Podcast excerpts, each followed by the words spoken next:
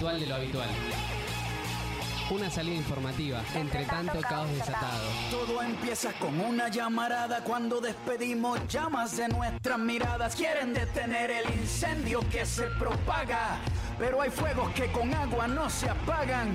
Y se acerca la línea policíaca, los músculos se tensan y aumenta la frecuencia cardíaca, suben los niveles de testosterona y empieza ese momento en el que se enfrentan las personas cuando somos amigos del coraje, cuando gritar se convierte en nuestro único lenguaje. A mí me ordena la razón, a ti te ordena un coronel. Si nuestra lucha es de cartón, la de ustedes es de papel. Y no nos paran, porque un mensaje contundente convierte a cualquier teniente en un tiburón sin dientes. El Estado nos teme, porque al mismo tiempo somos 132 y 15 M si la prensa no habla. Nosotros damos los detalles, pintando las paredes, con aerosol en las calles. Levanto mi pancarta y la difundo con solo una persona que la lea. Ya empieza a cambiar el mundo.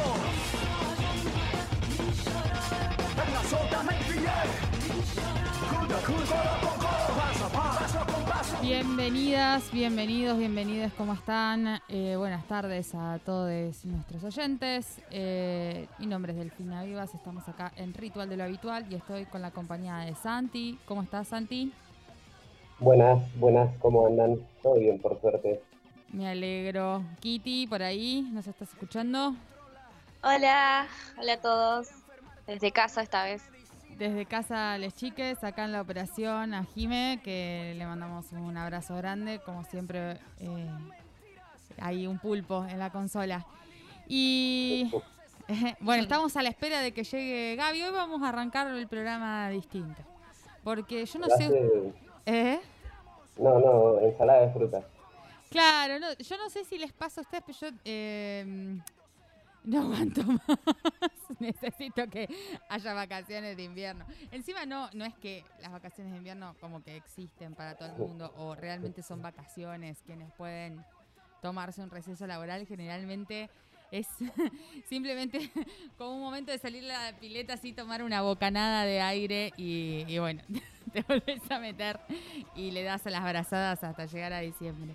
No sé cómo lo ven ustedes, cómo están llegando a este julio de este... Eh, eh, yo no quiero llegar más a ningún lado, quiero quedarme acá.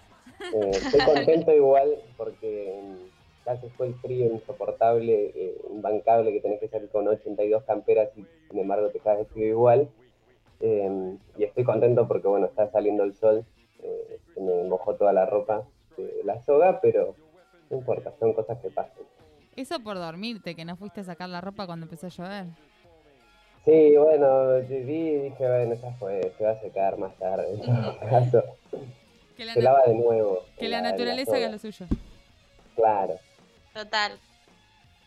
Yo hace rato que estoy esperando las vacaciones de invierno, o sea, no, puedo, es lo único que pienso constantemente, pero a la vez siento que es como, no van a ser vacaciones posta, o sea, van a ser como, bueno, una semana que me quedo tranqui sin hacer mucho, o boludeando a lo sumo. No van a ser vacaciones de verdad, ya lo sé. Estoy resignada, digamos. Yo ayer entregué un, un último parcial de una materia que, que casi muera. Fueron dos días ahí sentada, como hoy salí a ver el mundo, por lo menos de nuevo. Ay, qué lindo. Pero, las semanas de los finales encima para nosotros, los universitarios. Yo los tengo en agosto, pero sí, hay gente que de la UNA, pero la gente de la UBA lo tiene antes. Queremos morir, estamos susceptibles. Si tiene un universitario viviendo en su casa, no le diga nada estas dos semanas, no le pregunte sobre todo cómo le fue, eh, porque eso puede afectar la psiquis Tampoco preguntes cómo está porque ya sabes que está mal. Claro. Y puede reaccionar de una manera muy agresiva eh, eh, la persona cuando le hacen ese tipo de preguntas. Es interrogatorio, ¿no? Que nadie quiere eh, y siempre llega. Es como una pregunta de, ¿y cuánto te falta para terminar la carrera? Hay un montón, no me preguntes esas cosas. Ah, cuando tenga el título en la mano y me vea lleno de huevos, y papel picado y toda esa gilada, vas a saber que me recibí. Y no falta nada porque ha llegado el momento. Pero no, no hagan esas preguntas, por favor. Es un, un largo camino al cielo, me acordé de ese tema, Rodrigo. Bueno, vamos a escuchar un tema para relajar, para distender, o no, no sé de qué, de qué va este tema. ¿Qué escuchamos? No, sí, es un tema para relajar, para distender, para arrancar un miércoles muy tranqui. Vamos a escuchar Bella Infancia.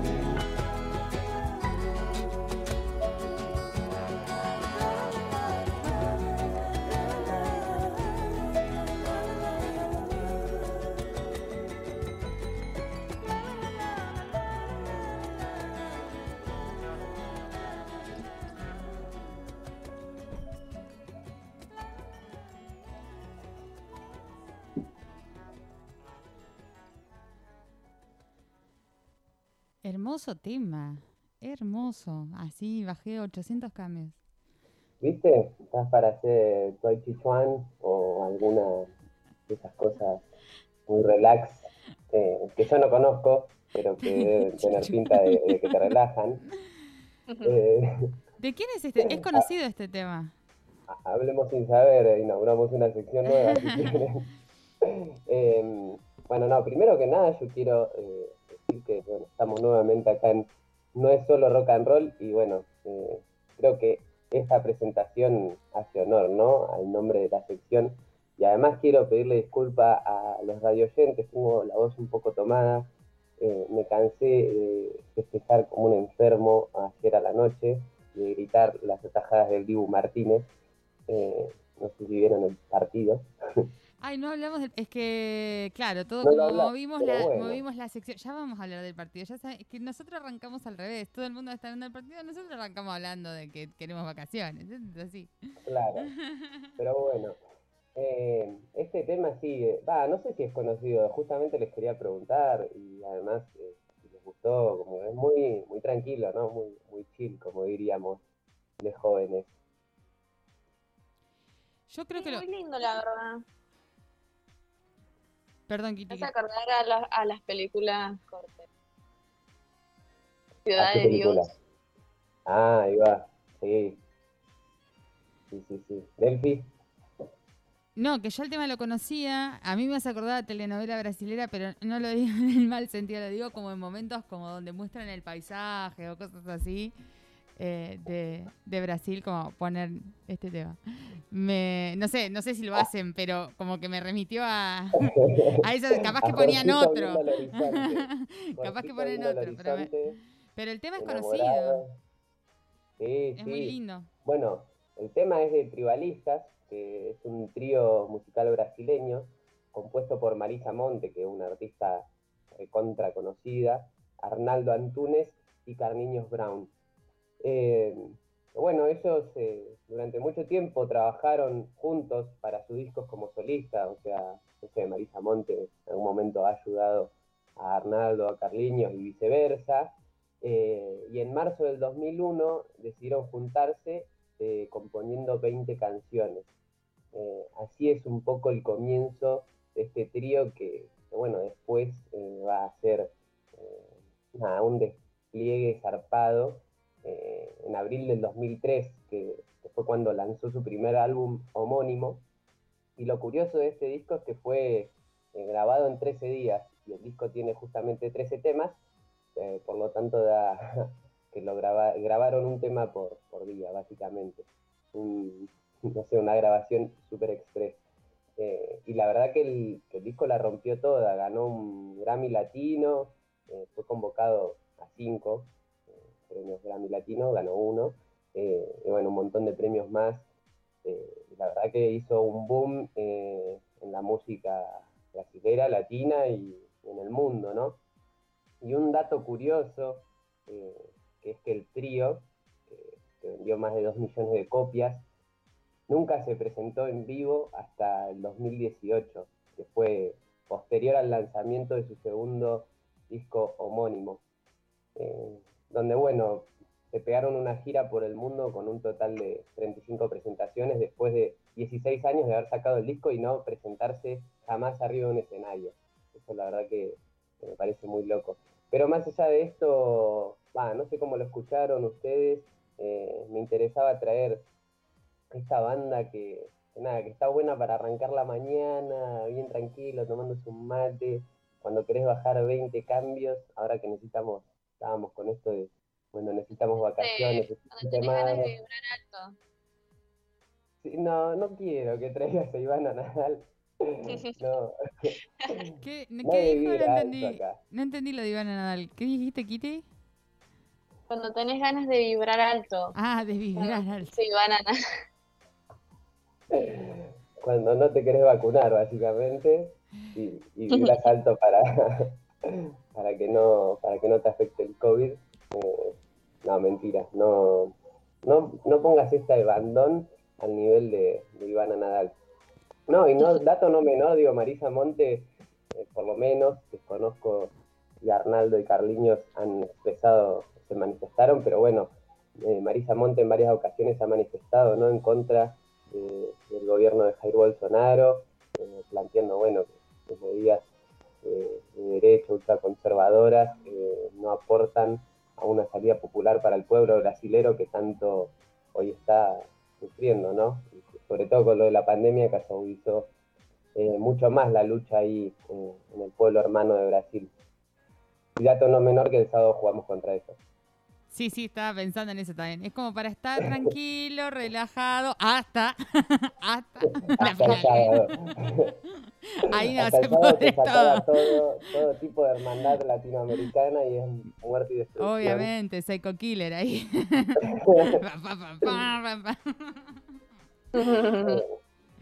Che, la Pero verdad bueno, nada.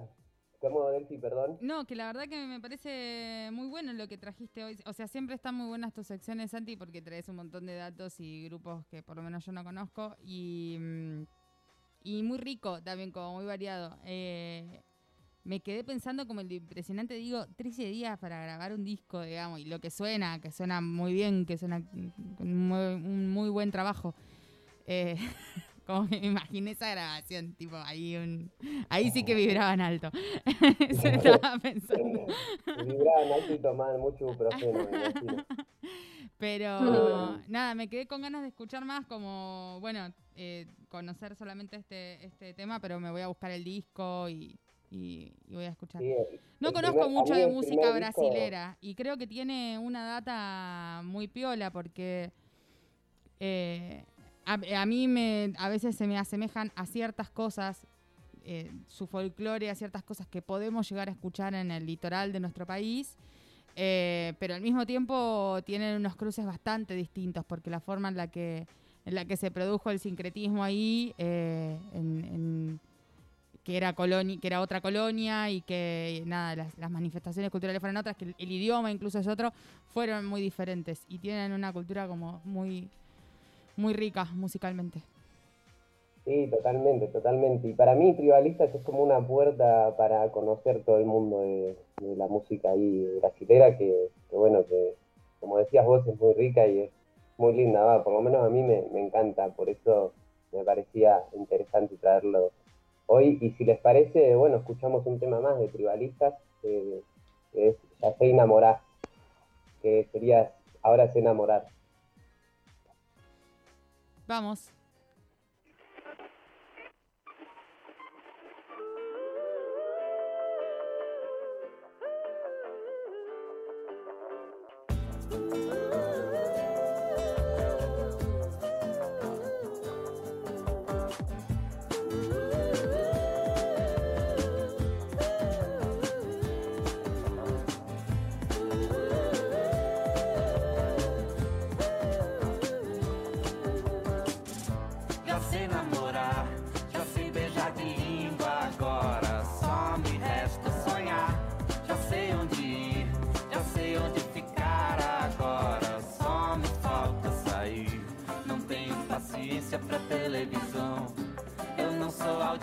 Para a solidão.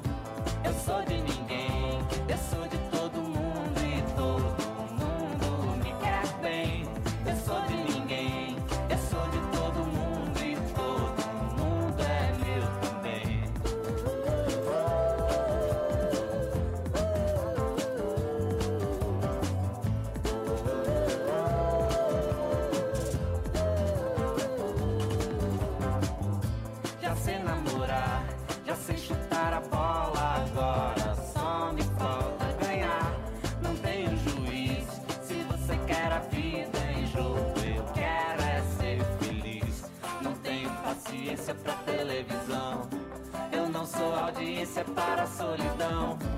sou de ninguém,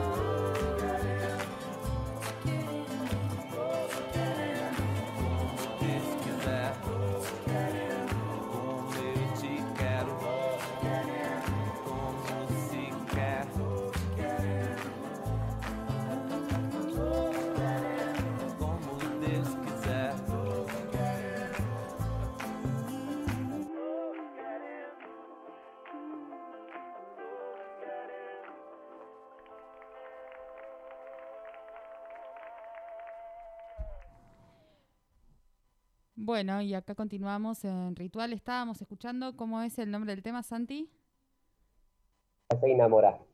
de Tribalistas, cerrando nuestra sección de No es solo rock and roll. Y ahora estamos en comunicación con Gabriel Cordol, él, es integrante de Liberpueblo y fiel oyente de la radio. Y está aquí con nosotros porque nos va a contar un poco sobre el 25 aniversario de la primera jornada por la memoria que organizó el ex Centro Clandestino de Detención y, Exterminio Club Atlético. Eh, tengo entendido que formás también parte de la, de la comisión por la memoria de este, de este lugar, ¿no es así? Gabriel, ¿cómo estás? Hola, ¿qué tal, Delphi? Un saludo acá a toda la, la barra de conductores de, del programa. Este, bueno, y un saludo también a la audiencia. Y yo, eh, además de, como parte del del Pueblo, estoy eh, participando desde hace algunos meses eh, de la Comisión de Trabajo y Consenso del ex centro clandestino de tortura y exterminio Club Atlético, que justamente el, ayer se cumplieron 25 años del primer acto que se desarrolló con vecinos del, del barrio y, y organismos de derechos humanos, eh, que producto de eh, un año muy importante para los organismos de derechos humanos, que fue el 20 aniversario de la del golpe de Estado. Eh, ese 24 de marzo de, este, del año 96 hubo miles y miles de personas en la Plaza de Mayo y en otras plazas importantes del país eh, reclamando contra la dictadura, contra el, lo que fue ese golpe de Estado, contra eh, el, juicio a los responsables de las barbaridades que se cometieron en aquella época eh, y que eso tomó impu- impulso a que básicamente vecinos del barrio de San Telmo fundamentalmente y ex eh, y sobrevivientes de- el club atlético que era un centro de, de detención y de tortura eh, centro clandestino eh, y iniciaran un proceso de este, desenterrar y dar a conocer qué era lo que funcionaba ahí. Porque este eh, centro clandestino fue este, destruido como parte de la construcción de la autopista 25 de mayo.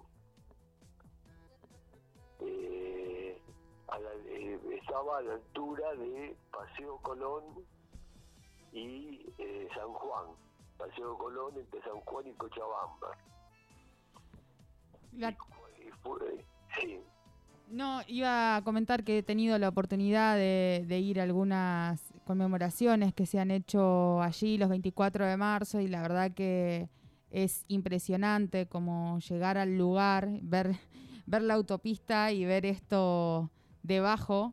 Eh, recuerdo siempre la, silueta que siempre se enciende los 24 de marzo y bueno, las excavaciones que, que se han podido hacer que se muestran allí y realmente la, la- la palabra desenterrar la memoria, eh, nada, me parece que es muy contundente, eh, habla eh, mucho de lo que fue el proceso, de cómo, eh, de cómo silenciaron, de cómo buscaron tapar el terrible exterminio, digamos, que hicieron. Y, bueno, y de lo que significa el trabajo súper profundo, permanente y que al día de hoy se continúa por, por, por memoria, verdad y justicia, digamos, que eso tiene una, una realidad concreta que se materializa ahí cuando llegás a ese lugar, es realmente impresionante. Y mm, bueno, perdón, si podés continuar contándonos la historia, te quería también preguntar un poco eso, cómo, porque ese lugar es como que se cierra durante la dictadura y trasladan, ¿no? A los, a los detenidos a otro lado y ahí construyen la autopista y tapan todo, ¿es así?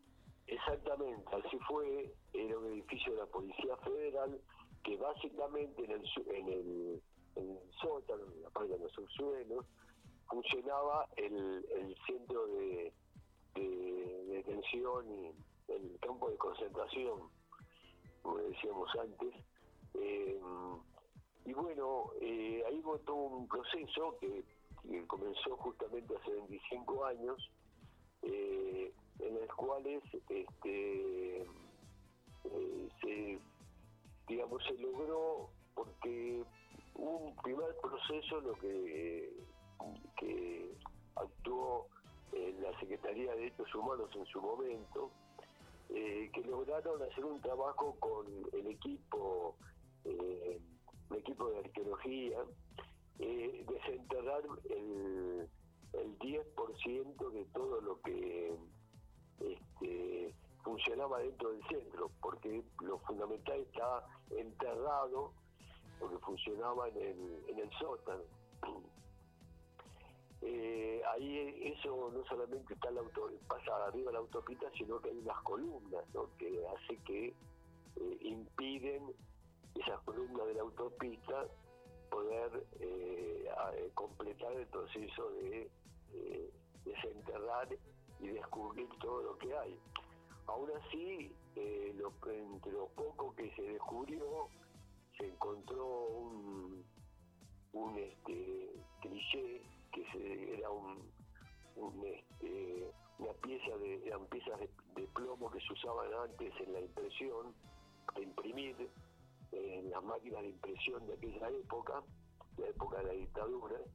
Y ahí, por ejemplo, se encontró ese un cliché que era eh, que figuraba el nombre de un periódico que se llamaba Nueva Hora, que era el periódico del Partido Comunista Revolucionario, y eh, a partir de eso se pudo descubrir que quien podía poseer ese en esa época ese ese material era eh, eh, Quebracho Guerra, un compañero del Partido de la Juventud Comunista Revolucionaria, y ahí se descubrió que él estuvo ahí, porque el, problema era que quedaron muy pocos sobrevivientes y eh, incluso le costó bastante poder detectar el lugar, más en las condiciones de que eh, había una autopista este, que había barrido por completo el centro, Claro. centro de detención. Y digamos, para continuar, yo te diría eh, que eh, se ha avanzado en, et- esto que fue un primer proceso, se, hay un avance importante que es lo que se está tratando de fortalecer y, y que realmente este, se continúen la cantidad de obras que quedan un poco paradas este, por el- los efectos de la de la, de, la, de la pandemia, de las condiciones que fue imponiendo la- las cuarentenas, que eh, por un lado la judicialmente eh, eh, AUSA se ha comprometido a hacer un cambio en la traza de la autopista, que va a ser colocar una nueva columna para poder sacar la que ya eh, la que está y la que impide eh, sacar un talud de tierra enorme y sacar este, y poder desenterrar todo lo que hay abajo. Así que, en primer lugar, AUSA tiene que estar eh, avanzado el proyecto, eh, ya hay fecha de ejecución, que va a ser en principio septiembre, octubre ya de este año, y eh, eso es una obra muy muy grande porque no solamente este, es colocar, eh, eh, van a tener que parar la autopista 25 de mayo en el tramo justamente que une la 25 de mayo con la autopista que va a La Plata, se cambia un poco la traza para poder hacer un cambio de esta columna y esta columna también tiene que estar colocada sin que destruya nada de lo que hay abajo. Claro. Es una, obra muy, muy, muy importante. Luego, con todo un trabajo también de AUSA, poder retirar la, la columna que en este momento está aplazando toda la, la autopista. Por otro lado, eh, hay un equipo, eh, porque además en los sitios de memoria en una época funcionaban eh, dependiendo de, de, cada jurisdicción y ahora dependen de eh, la Secretaría de Derechos Humanos eh, de la Nación, que depende del Ministerio de Justicia. Eh, hay un equipo de, de antropólogos eh, que ha venido trabajando descubriendo eh, y que va a hace- hacer todo el trabajo posterior de desenterrar, de sacar un talud de tierra que cubre y, sirve para apoyar en parte la, autopista, Esto- eso se va a descontar totalmente y se van a, a comenzar eh, los trabajos eh, para desenterrar, que lo hará un-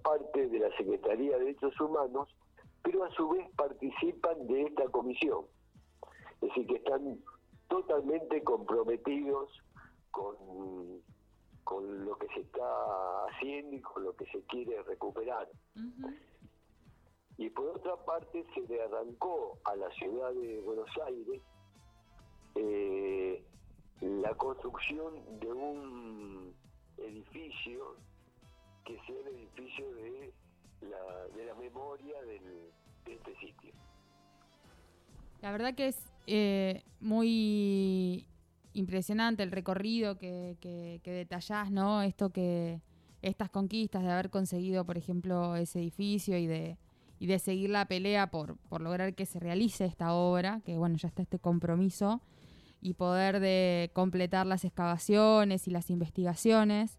Eh, bueno, da, cuenta de estos 25 años ¿no? de, de historia, que bueno, que probablemente sean más, en realidad son más, eh, pero bueno, cele- celebramos, digamos, en este momento ese, primer día, esa primera jornada como, como momento inaugural, ¿no? Es, es lo que están recordando ahora. Y, y me parece que, que está muy bueno poder tener este recorrido, porque, eh, bueno, habla de, todo lo que conlleva, de todo el trabajo que conlleva y también de todo lo que se va no solo consiguiendo en cuanto a derechos, sino que se va eh, constituyendo como, forma de, narrar eh, esta, historia del, pueblo, ¿no? Así que te agradecemos que hayas estado hoy contándonos esto. Te vamos a seguir llamando y comunicándonos por este tipo de hechos porque realmente eh, tenés mucho conocimiento en lo que es materia de derechos humanos. Y para finalizar, bueno, si nos querés contar un poco cómo, eh, brevemente, qué, eh, cómo participar del homenaje y, y qué, y qué va a haber, eh, así nos conectamos. El, el acto va a, eh, se- se- sintéticamente va a ser un, ya un acto virtual con una presencia de cámaras en la este, en el sitio de- del Atlético donde van a participar eh, algunos, van a hablar algunos de los eh, sobrevivientes del, centro de detención eh, y algunos también que participaron en este primer este, acto que dio impulso a la formación de esta comisión y a todas las y a todo lo que se ha logrado eh, en todo este tiempo en pos de la de la lucha por la memoria, verdad y justicia de- del Atlético y por la lucha de que se conozca qué pasó con nuestros desaparecidos.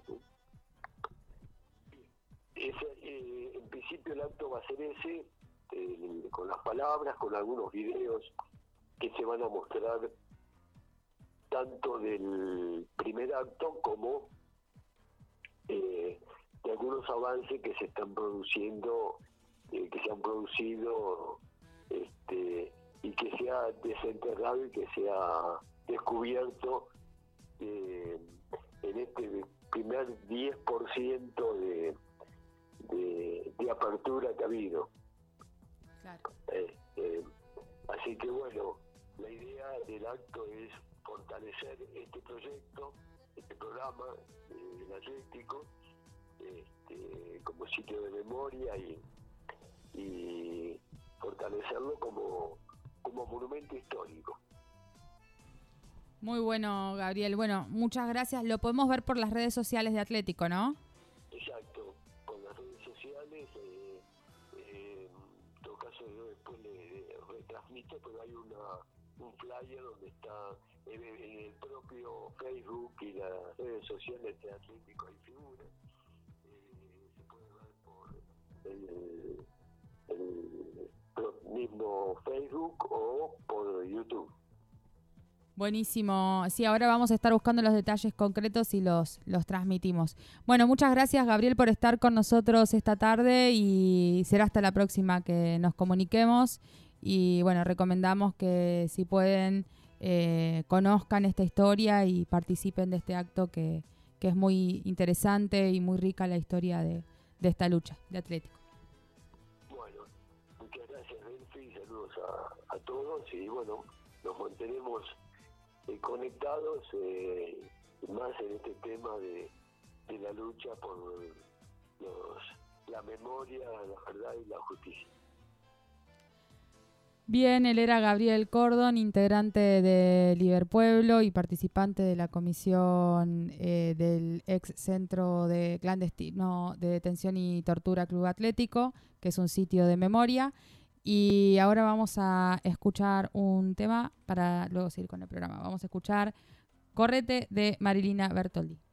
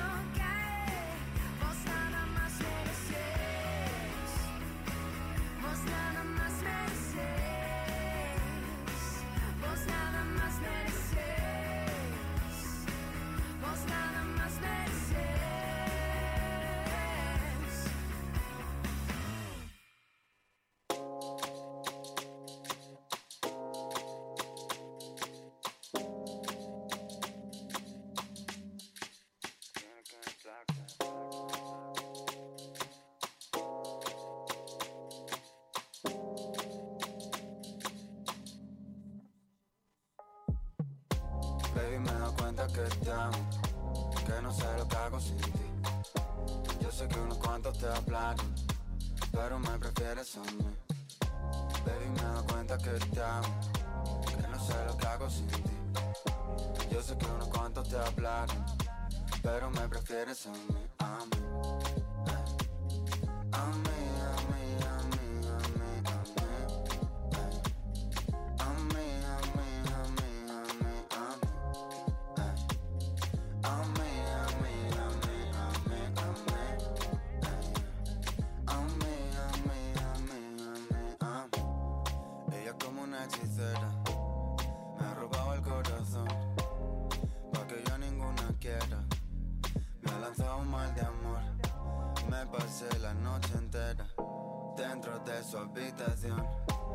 Siempre lo hace a su manera. Lo hace como la mejor. Ella me baila, se vuelve loca. Quiere agarrarme, morder mi boca. Yo estoy mirando como le bota. Tan bonita que duele, duele. Como me lo hace, me tiene loco. Quiere que acabe y empezar otro. Dice que tiene el corazón roto. Por eso no me quiere, quiere, quiere. Baby, me doy cuenta que te amo. Que no sé lo que hago sin ti. Yo sé que unos cuantos te hablaron, pero me prefieres a mí. Baby, me doy cuenta que te amo, que no sé lo que hago sin ti. Yo sé que unos cuantos te hablaron, pero me prefieres a mí, a mí.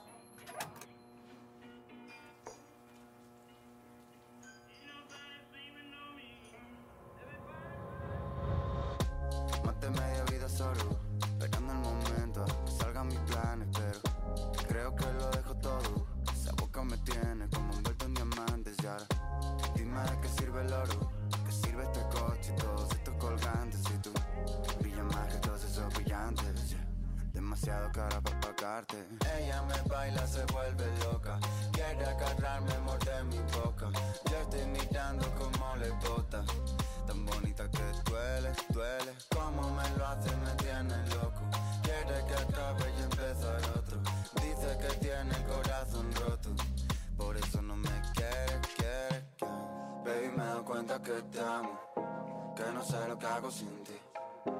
Yo sé que unos cuantos te hablaron, pero me prefieres a mí. Baby, me doy cuenta que te amo, que no sé lo que hago sin ti. Yo sé que unos cuantos te hablaron, pero me prefieres a mí, a mí. A mí,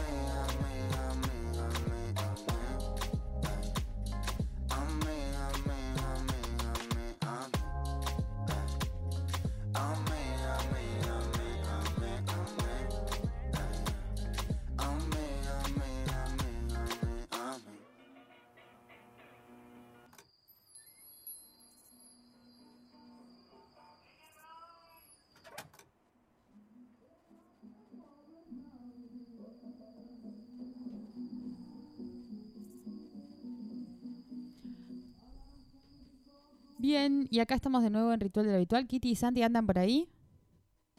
Obvio, siempre acá, siempre al top. ¿Estás siempre lista? ¿Siempre lista como para cortar la tarde ahora con un canceladísimos? Sí, la verdad que sí. Hay muchas cosas que tengo para decir. Uy, porque hace como 8000 siglos que, que no hacemos canceladísimos. Sí, siento que pasó un montón desde el último. No, no me acuerdo cuánto pa- pasó, capaz que estoy exagerando, pero siento que pasó hace mucho. Bueno, ¿qué hay? ¿Qué hay? Santi, ¿andás ahí? No te, no te duermas, Santi, despertate. Lo bardeaba. ¿Ves que se fue? Hagamos, Se fue. hagamos un círculo. Llamemos a Santi. ¿Estás con nosotros en el, en el cuarto? Cri, cri. Capaz que se le desconectó algo. Puede ser. Puede ser. Todo puede ser. Esta tarde todo puede ser. Contame, Kitty, entonces, ¿qué tenemos de canceladísimos? Bueno, hoy tengo un par de temas que creo que te van a interesar. A ver. No sé si son personas en general, bueno, sí, pero es como todo un tema. Primero, quería hablar sobre la situación Britney, es algo que se estuvo comentando muchísimo este último tiempo. Eh, por todo lo que estuvo pasando ella, por esta demanda, eh, la tutela. No sé si te enteraste. todo. Me enteré de algo porque lo contaron las chicas también en la radio de, de ¿pa' qué? Pero te soy sincera, no so, o sea, como que más o menos estoy entrada del tema, pero no soy una seguidora así del caso Britney paso a paso, digamos. Así que Bueno, contanos, contanos. Básicamente ella, después de tener su breakdown en 2017, en 2007, 2017, ¿Su qué? en 2007, ¿Su qué? su mental breakdown, ¿Qué sería? su colapso, colapso Ah, sí. mental Ok. público, que en el que la perseguían, en ese momento la perseguían muchos paparazzi a todos lados. Eso es Sí, eso horrible. estoy- a veces miras las fotos y es terrible. Y bueno, ella tuvo tuvo un mental breakdown público y en base a eso el padre que era como manager por así decirlo en realidad eh, tienen un manager aparte pero es por así decirlo el el que aún así decidía por ella todas estas cuestiones ya desde que era chica eh, aprovechó esa situación para ponerle una tutela que quiere decir que ella ya no era considerada cuerda o, o que no estaba en sus capacidades para hacerse cargo de ella misma y de sus finanzas. Lo cual son dos cosas diferentes, porque una son eh, tener a cargo las finanzas, eso se puede hacer incluso sin la tutela legal, puede estar a cargo de, renuncias, digamos, a tu, si tenía entendido, creo que este tipo de cosas como los famosos o los cantantes, es diferente cómo se manejan. Pero aparte de eso, también ella renunció, eh, le quitaron su- sus derechos a decidir sobre su propia vida. Claro. Y ahora en este momento, eh, ella había estado como, en el último tiempo sus fans se dieron cuenta que había algo que estaba pasando. Y ella decía, no, estoy bien, estoy bien.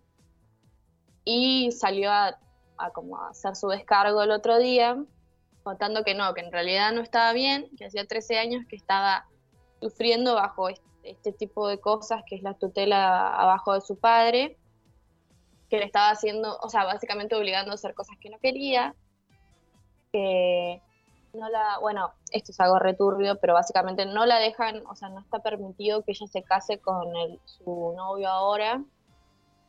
Y también eh, está obligada a tomar métodos anticonceptivos porque no, la dejan tener otro hijo, básicamente.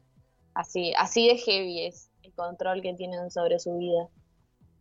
Y bajo esto está la familia de Britney, tipo, ella es como presa de su propia familia incluso, que deciden por ella este tipo de cuestiones, como bueno, no, no te casás, eh, no vas a tener hijos. Es muy fuerte todo lo que contó. Free Ah, Britney, lo único que voy a decir. Free Britney. Free Britney, real.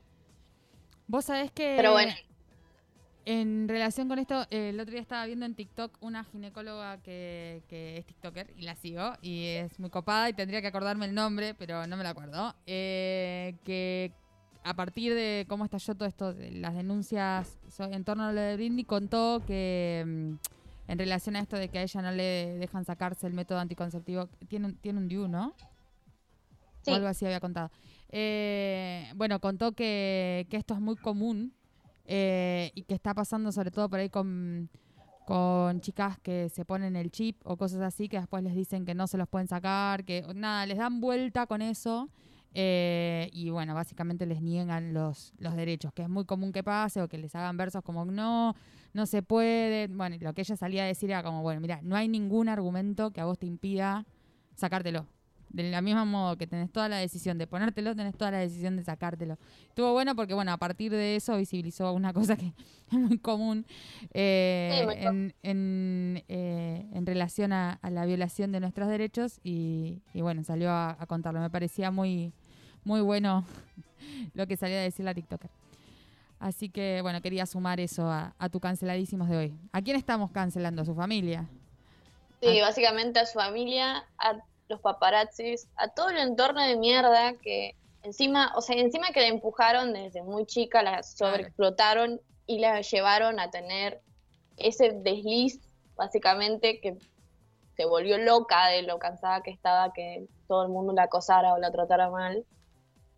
Encima le arruinaron más la vida, es como, no, cancelado todo el mundo, básicamente. Sí, totalmente. Ojalá los hubiéramos podido cancelar antes. Eh, Kitty, ¿tenés más canceladísimos? Y tengo uno que no Pero pará, sé, no me lo este- digas ahora, no me lo digas ahora. Este déjalo para el final porque ya está llegando Diego, tenemos otra invitada también en la radio el día de hoy, así que te voy a dejar así en suspenso y vamos a escuchar un tema de Britney y después seguimos. Dale. Vamos a escucharla. Free Britney.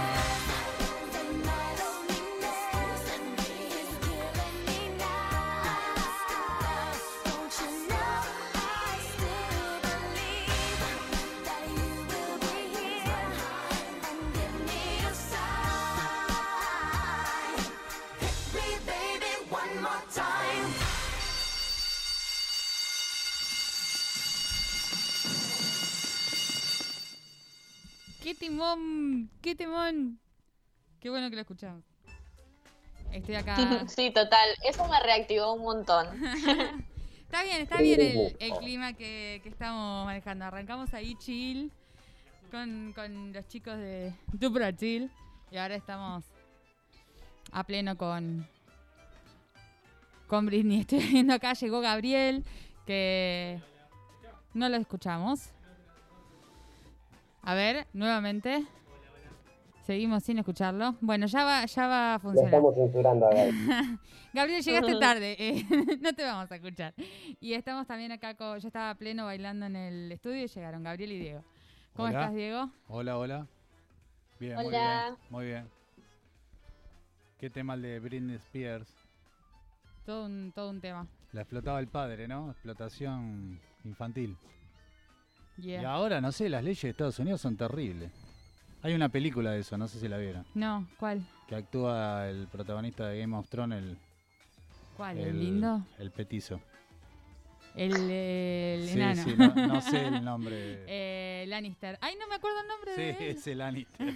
El único Lannister copado, que dicen que no era tan Lannister capaz. Dicen. Nah, puede ser. Hay una película así que estafa, hay Él una dioso. abogada que estafa a jubilados y gente mayor y las hace internar por incapacidad. Ay, ¿qué? Y justo, bueno, nada, no voy a contar la película. ¿Cómo se llama? Tampoco me acuerdo. Hoy estamos, damos Lo pistas. que sí es nueva, es, es- es nueva. Tienen que googlear toda la historia. Pero ¿no? cuando escuché la historia de Britney Spears me vino a la memoria esa película. Eh, hoy Santi arrancó hablando del partido y yo le dije, no, no, espera, espera, porque va a llegar Diego y seguramente que... Yo no lo pude ver, o sea, no... Me estaban matando con la universidad. Hoy ya No también puede haber un e- parcial, un examen cuando juega la selección argentina. Se suspende todo. No debería... Debería ser ilegal. Se Debería ser mundo ilegal. cuando juega la selección. Eso como cuando Es iba como cuando uno en la va- primaria ponían la tele en el comedor del colegio. y. Ay, qué lindo. Pero en, los, eh, en la en cualquier trabajo se suspende todo, se mira la selección. Lo que pasa es que, bueno, primero aprovecho así y cuento un poco. Ahí se escucha Gabriel, hola. Hola, hola, ¿cómo andan? ¿Todo Ahí bien? llegó. Ahora Eh, Yo creo que los profesores universitarios, algunos están tomando algunas atribuciones con esto de la pandemia que medio hacen lo que quieren, con los sistemas de calificación, con los días de parcial, con los días de entrega, con todo. Son- son- Igual, en defensa de mi cátedra, eran dos semanas y yo lo resolví el último día. Así que bueno. Yo tuve un profe en, la, en el secundario que nos hizo una joda muy buena, ¿no? En el Mundial del 2010 eh, jugaba Argentina, entonces jugaba al mediodía. Esto era la primera hora de la mañana, tipo 8 de la mañana. Claro, entonces el chabón llegó así serio, profesor de historia. Y nos dijo a todos, bueno, saquen una hoja, les voy a tomar una prueba, prueba sorpresa. Imagínate, prueba sorpresa dos horas antes de que juegue Argentina por el Mundial, ¿no? Como que uno se quiere matar, fuerte, fuerte, ¿no? Y le dice, vos, a ver, te voy a hacer, a un compañero, le dice, te voy a hacer una pregunta. ¿Cómo forma hoy Argentina? Le dice, le dice, no, es una joda, chicos, vamos, vamos a mirar el partido. Y no, no hicimos nada ese día. Hay gente, hay gente, hay gente resentida. Igual yo eh, te puedo con- contar anécdotas reales. Por ejemplo, una elección que se hizo el día del partido de Argentina-Inglaterra en el 2006 también. ¿Qué? ¿Una elección? Sí, elección de comisión interna. Pero estuvo, estuvo Ah, esta ¿Cómo van a elección. hacer eso? Y bueno, pasan, pasan. Son cosas que pueden pasar. Puede pasar. No Puede pasar. Dijiste la palabra, la, la palabra mágica. Dijiste elecciones y bueno, justamente estamos en año electoral, venimos discutiendo eh, eso hace un tiempo. Estamos, se están cerrando las alianzas, ¿no es así? Pronto se cerrarán las listas. Eh, no, ya se cerraron. Las, me mirás con cara, contalo No, No, todavía no, todavía no. No, no, El las alianzas se cierran el, el 14, El 14, de julio. Así es. ¿Se escucha bien? Y la presentación de los precandidatos para las primarias abiertas obligatorias, simultáneas, se, eh, se presentan el 24 de julio. Pero bueno, ya se empiezan a mostrar las cartas, eso me parece que, que es así. Por lo menos acá en la ciudad de Buenos Aires ya quedó claro que Bullrich no va a enfrentar a la reta por el liderazgo de la ciudad. Dice que se reserva para ser la candidata a presidente en el 2023, porque ella es una figura nacional. Pero en realidad lo que me parece que dejó en claro es que no, no le da para enfrentar al aparato del gobierno de la ciudad. Eh, así que la reta se viene mostrando triunfador en esa interna. Y a partir de que va quedando claro eso, eh, bueno, hay que ver cómo se, se cierra también lo de la provincia de Buenos Aires, que sería el otro territorio en disputa eh, de Juntos por el Cambio, de alrededor de, de los liderazgos. Pero a, a partir que se va esclareciendo eso, también se viene ordenando un poco cómo va a ser. eh, se empiezan a hablar de las candidaturas del Frente de Todos también. Así que también dice que en medio de la negociación le ofrecieron un lugar en la jefatura de gobierno de la ciudad a Juan Nosiglia, que es el hijo del Coti Nosiglia, hoy actual legislador de la ciudad de Buenos Aires. Y eso sería en parte para tener a, a Lustó y al radicalismo de la ciudad contenidos, eh, que no se preocupen. Lo que sí ya está claro es que, bueno, se baja Burrich y ya el hombre que queda firme es el de María Eugenia Vidal. Con la, inten- con la intención... Sí, con- Bueno, porque Bullrich igual es el hambre y la gana de comer. No, vino de una... No, sí, bueno, no, no es que está diciendo eso como, ay, que Bullrich sí, Vidal no, no, no, es como una cosa de Guatemala, Guatepeor. Bueno, pero no, María Eugenia viene de una exitosa gestión en la gobernación de la provincia de Buenos Aires, le fue bárbaro después eh, los resultados de elecciones del 2019. Eh, va a quedar en la historia. La... Así que bueno, ahora viene a traer un poco de todos esos triunfos y toda esa excelente gestión a, acá, a proyectarla sobre la ciudad de Buenos Aires. no, No, pero bueno, la intención un poco es esa, ir instalando a Vidal como recambio de la reta, porque la reta no puede reelegir en la ciudad. Ya van dos mandatos y el tema es quién va a ser- y no le van a dar la ciudad al radicalismo. Eso es lo que, por eso tam- ya va- van viendo cómo negocian, qué, le- qué puestos le dan. Cómo eh, negocian con el radicalismo, digamos. para- Claro, Para, ¿qué, que se puest- quede. qué puesto le dan eh, dentro del gobierno de la ciudad para tenerlos tranquilos y contentos, eh, pero ya ir afirmando el proyecto de, de hegemonía del PRO acá, ¿no? Que lleva, va a llevar 16 años dentro de- en el 2023 y que, bueno, hay que ver cuál es la carta. Porque alguien tiene que mantener los negocios inmobiliarios, alguien tiene que darle continuidad a todo lo, lo que han gestado y que no y no se y seguir avanzando en eso. Eh, así que bueno, yo creo que ahí está entre ese nombre. En el frente de toda la ciudad, no sé qué escucharon ustedes, pero pero bueno, hay un tema que Carlos Heller vence el mandato y están diciendo que bueno, re- lo- iría otra vez de, can- de precandidato en la lista de diputados. Sí, convengamos que Heller es una de las principales figuritas de, del Frente de Todos en el Congreso hoy en día. Es el Claro. presidente de la Comisión de Presupuesto y Hacienda, ¿no? Eh, tuvo mucho que ver con muchas de las leyes que se votaron en el Congreso estos últimos años. Bueno, la del proyecto de Grande Fortuna, él, fue- También, él tuvo sí. participación. Eh, bueno, el otro que le vence el mandato, pero no sé si le va a dar eh, para reelegir, hay que ver qué pasó con su fuerza, es a Gabriela Cerruti. ¿no? Nuevo encuentro se despedazó, pero es otra de las diputadas que han tenido, que le vence el mandato. Eh, Gisela Marciota también le vence el mandato, pero suena su nombre para eh, estar en la lista de legisladores. Y lo que aparecería como número opuesto es eh, la candidatura de, encabezando la lista de Leandro Santoro a diputado nacional. Para diputados. Para diputado nacional. Ah, porque yo hasta- hace un tiempo había leído. Primero que Santoro hace rato viene como candidateándose para, para tratar de, de presentarse a algo más importante, me parece, pero había escuchado para la legislatura de la ciudad como. Bueno, él ya es legislador. Es legislador, sí. Eh, me parece que, no sé, pero acá, viste, porque no van a... eh, se resuelve con encuestas en la mano. No es solamente un tema de, gusto ni de presencia mediática, es también cómo dan las encuestas. Estaba sonando el nombre de Scioli también. Eh, bueno, después me parece que lo que aparece es que eh, crece eh, el descontento. Yo escucho eso, ¿no? En generalizado. Y el, el lavado de cara que van haciendo juntos por el cambio me parece que tiende a, a tratar de capitalizar eso, porque bueno, la pandemia ha afectado a todo, ha afectado al gobierno nacional, afe- afectó a todos los a, to- a todos los sectores, están pagando un costo por esta situación y eso ha generado, bueno, una mm, bronca, me parece, en la gente. Eh, y aparte porque hay una situación económica eh, compleja, muy compleja porque la inflación no, no frena. Eh, bueno, creo que el, miércoles pasado charlamos de alrededor de las paritarias y, y, el, y el tema de que, bueno, de, este re- de esta reapertura que hubo y la renegociación llevando el, digamos, la pauta ya oficial al 45% para este año, con posibilidades de que se vuelva a reabrir. Pero eso tiene que ver con que, bueno, si desde el gobierno nacional no se da un gesto, entiendo yo, para contener ese descontento, toda esa masa de, votantes eh, podía eh, ir pasarse a la oposición, digamos. Eh, bueno, me parece que es una situación delicada en ese sentido. No sé cómo, qué pasará con el voto joven. Creo que otro tema de la semana fue lo de elegante. Creo que también tiene que ver con eso. Eh,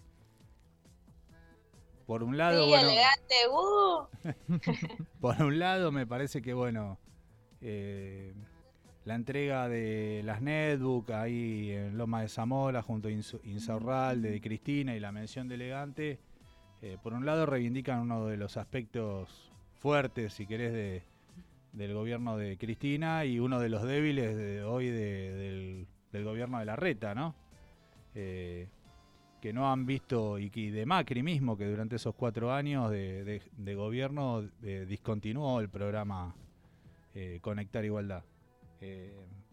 Y después, bueno, me parece que hizo mención a alguien que para quizá una gran parte de, de los argentinos y argentinas no sabían ni quién era, y para otra parte sí. Alguien que tiene su- sus puntos, digamos, sus grises y sus puntos oscuros y también sus puntos brillantes, pero bueno. Cristina. eh, ele- elegante. Elegante. ah, elegante.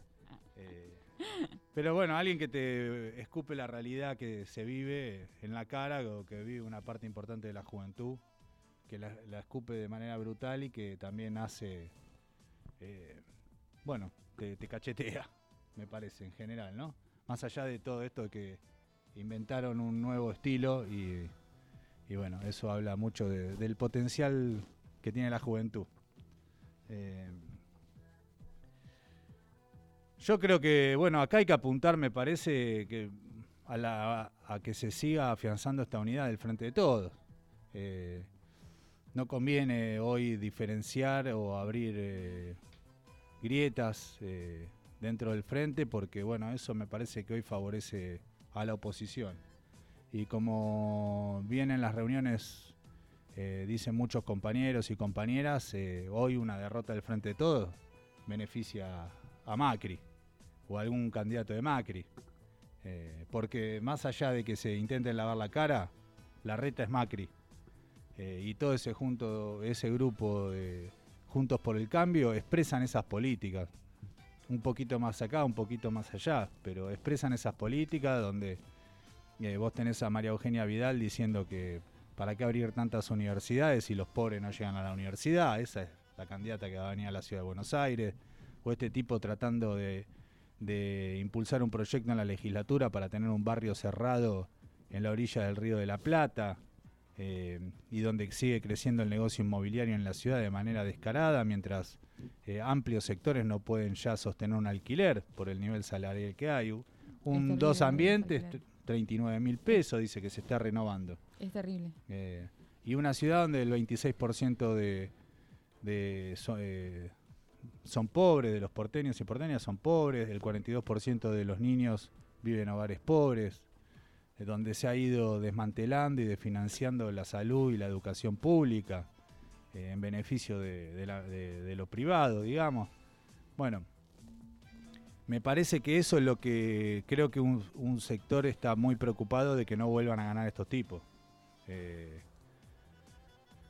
así que mm, más allá de las críticas, más allá de que no es suficiente, más allá de que no alcanza, más allá de que la pandemia le tocó gobernar con la pandemia, más allá de que bueno hay muchas cosas que faltan y hay que ir más a fondo, eh, hoy una derrota del frente de todos eh, significa un beneficio para, para los tipos que gobernaron hace del 2015 al 2019 y bueno, me parece que no lo podemos permitir eso. Buenísimo, Diego. Te voy a cortar un momentito. Vamos a pasar a escuchar un tema y en el segundo bloque seguimos hablando. Pero qué tema vamos a escuchar. ¿Qué tema? Eso te iba a decir. ¿Qué tema? Vamos a escuchar un tema de la recientemente fallecida Rafaela no, ese no, ese el no. elegante que dijiste. Ah, me hicieron un cambio en, en- en- Sí, obvio, en acá la todo grilla. se me mueve muy en rápido. Rafaela Todo se Carrera era un ícono del feminismo, ¿o no? Ya, ya hablamos de Rafaela Ah, Carrá. bien, de bien. segunda- no me des- chicos, yo ordeno lo que ustedes me hablan de me desordenan, me cruzan los temas, no se puede así. Vamos a escuchar elegante. ¿Cómo se llama el tema? ¿Con Nahuel? Sí, No, vamos a Nahuel. escuchar un tema de elegante junto a Gonzalo Nahuel, barra libre. Elegante perro que es lo que.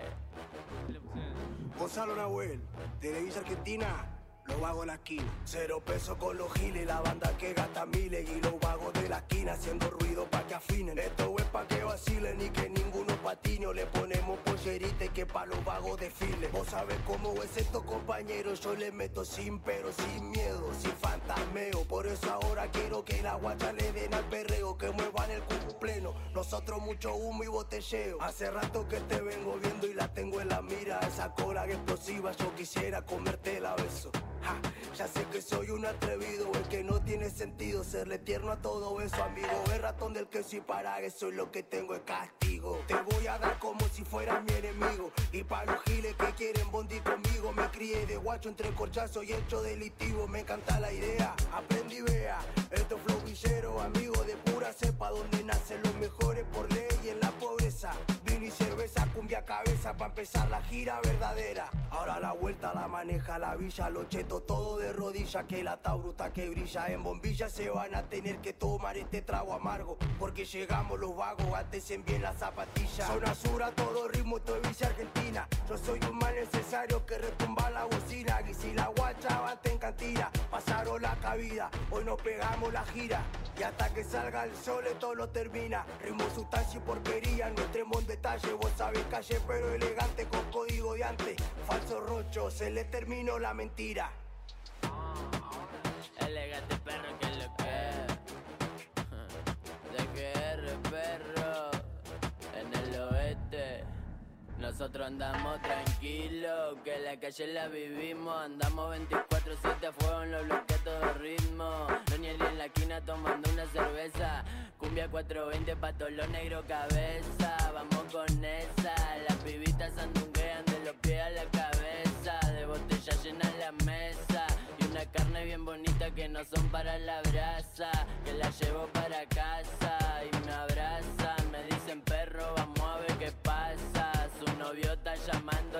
WhatsApp, nosotros en la calle tumbando la chapa. Cuando se escapa con todos los bandidos, nos fugamos amanecidos con miniero y fugitivo. Estamos viola, estamos activos, no se inventen la peli. Vacilo por el condado, me investiga la DDI. Porque vieron por ahí par de kilos de mari. Que fumamos con la banda y se quedaron redolidos por estar activos. Perro, yo estoy puesto pa' lo mío. No hace falta una explicación, con calma, que ya sabemos que son re fantasmas. Abuelito, tirale la alarma que le tumba al rancho mi atito y mi parla. Y anda a buscarla, bacaneo con lo que mueven la rama. Tengo gatas que así que tranquilo, pana. Lo pone loco mi rutina, que sea de barrio callejero humilde y no me suba el ego. Rompiendo una clandestina, salí por la tele, por la radio y por todos los noticieros. Pero acá sigo en la esquina, con lo mío, con los más leales, con los más sinceros. Que los chetos hagan la fila, que esto cumbia 420 de la calle para los negros. Eh, ya te dije, perro. Elegante perro que que. Elegante que lo que. Gonzalo Nahuel, compa. Eh. Cumbia 420 pa' los negros, perro. Villa Argentina. General Rodríguez Perro. Desde Bilardo. Maciel Brother. Criterio Music. Bien, recién escuchábamos a Elegante junto a Gonzalo Nahuel, dos eh, conocidos ya raperos, cantantes, compositores de este género musical que recién comentábamos con Diego, que se conoce como RKT. RKT. Ahí está. El otro día nos contaba Santi del RKT. Estaría- bueno, me parece que da para hablar un poco más de en otras oportunidades del tema. Pero ahora, bueno, queríamos recordar algunos sucesos, algunos hechos históricos que sucedieron, que se recuerdan en estos últimos días.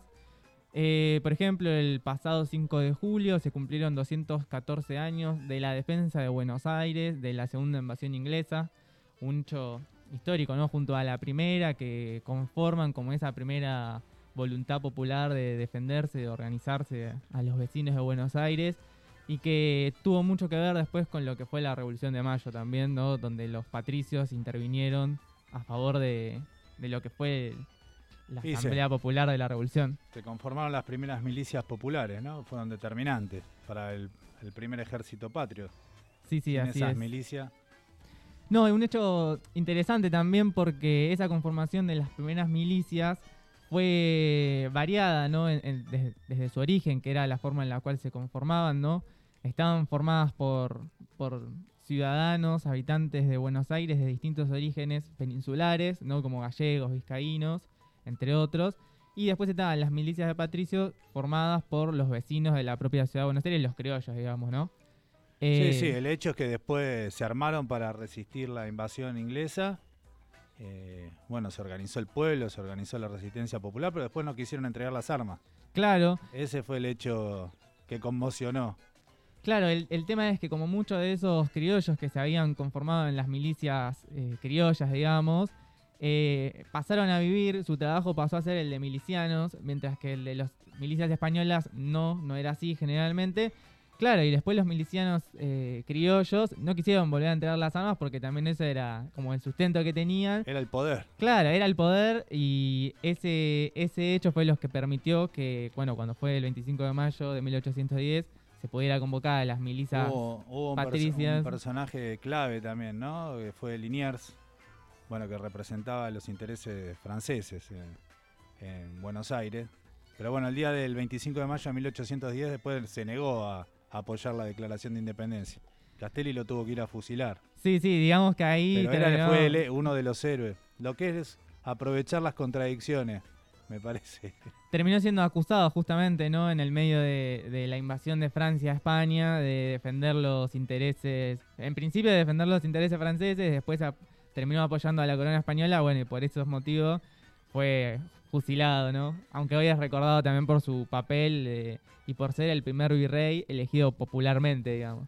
Bueno, pero eso me parece que es toda una experiencia muy importante, histórica, de lo que hizo el pueblo argentino para lograr su independencia y de cómo se aprovechó las contradicciones entre las diferen- diferentes potencias que, se querían adueñar de y se disputaban nuestro suelo, ¿no? Creo que ahí está la inteligencia. Hay que ver que cuando se habla de multilateralismo si se quiere decir esto o se quiere decir otra cosa. Yo quería traer también al respecto de este, de este hecho, ¿no? La, un fragmento cortito de algo que publicó un diario inglés. Es difícil de chequear, ¿no? Pero bueno, vamos a creer que sea así. Un diario que publicó, nada extraño tiene que una población como la de Buenos Aires, animada por su primera victoria y por su odio al enemigo, haya podido resistir el golpe de mano. Cada casa era una fortaleza y cada calle una trinchera. Un pueblo como este debe ser invencible. Bueno, lo- los ingleses no nos han respetado después de, de eso, aunque después invadieron las Malvinas. Sí, estuvo la vuelta obligada también. Tuvo la vuelta obligado. Que me parece que nos da el pie justo para hablar de un tema. Bueno, estuvo y después tuvo la recuperación en el año 82. Eh, me parece que eso- esos son hechos que el imperialismo no, no olvida. Eh, y después, eh, por, eso te- por eso después viene esas políticas de castigo infinito sobre pueblos como, como el de Haití también. Hoy, viste, no sé Sí, si sí. escuchaste la noticia, mataron un grupo, dicen que es un grupo de la DEA, comando, que entró y mató al presidente. Sí, no, no se sabe muy bien eh, quiénes lo efectivamente mataron al presidente de Haití. Yo lo que leí es que serían personas que hablaban en español y en inglés. Lo cual es problemático, ¿no? Porque recordemos que Haití, que es una isla, o sea, Haití es un país que está en, en la mitad de una isla donde la otra mitad está República Dominicana, que es un país de origen español, digamos que habla en español. Y que han estado en guerra muchas veces y bueno, ya el gobierno de República Pero- Dominicana cerró las fronteras con temor a que esto dé pie a una posible, a un posible nuevo si enfrentamiento. no- vos sabés más de historia, pero creo que uno de los primeros levantamientos de los negros en, en América fue en Haití. Así es, en Haití tiene una historia muy interesante. Hay un libro, si, les interesa el tema, para re- recomendarles que se llaman Los Jacobinos Negros, no me acuerdo ahora el autor, pero que habla de todo el proceso revolucionario que se dio en Haití, previo incluso a la Revolución Francesa. Haití tiene una historia interesantísima porque es el único país, de, el único, digamos, el único territorio de la historia que era una colonia eh, de negros, esclavos, que se pudo independizar, eh, romper sus cadenas y formarse como república. Pero Eso. tuvo que pagar un costo muy alto por eso, incluso hasta mediados del siglo XX todavía tenía que pagarle a Francia una especie de deuda en represalia de haberse independizado de Francia, ¿no? Exacto, para que no se olviden que eso no se puede hacer. De Creo que nos pasa un poco acá también. Sí. Eso, eso. Por eso hay que levantarlo a lo- a- acá a los hermanos de Haití. De hecho, el, levantamiento de Haití de los esclavos generó tanto terror en América, en la América colonial de aquella época, que ante cualquier levantamiento, eh, cualquier como medio rebelión que se generaba, los, los españoles, ¿no? digamos, lo- los dueños de los esclavos, los dueños de, de las plantaciones, tenían un profundo terror de ser víctimas de sus propios esclavos, de que los asesinaran y de que ocurriera algo parecido a lo que pasó en Haití. Ese Bueno, fue un miedo ese- que eh, recorrió todo el continente. Ese fue un poco el terror también que generó la experiencia de los eh, la declaración de los pueblos libres de Artigas, ¿no? ¿Qué influencia podía tener sobre los esclavos de Brasil?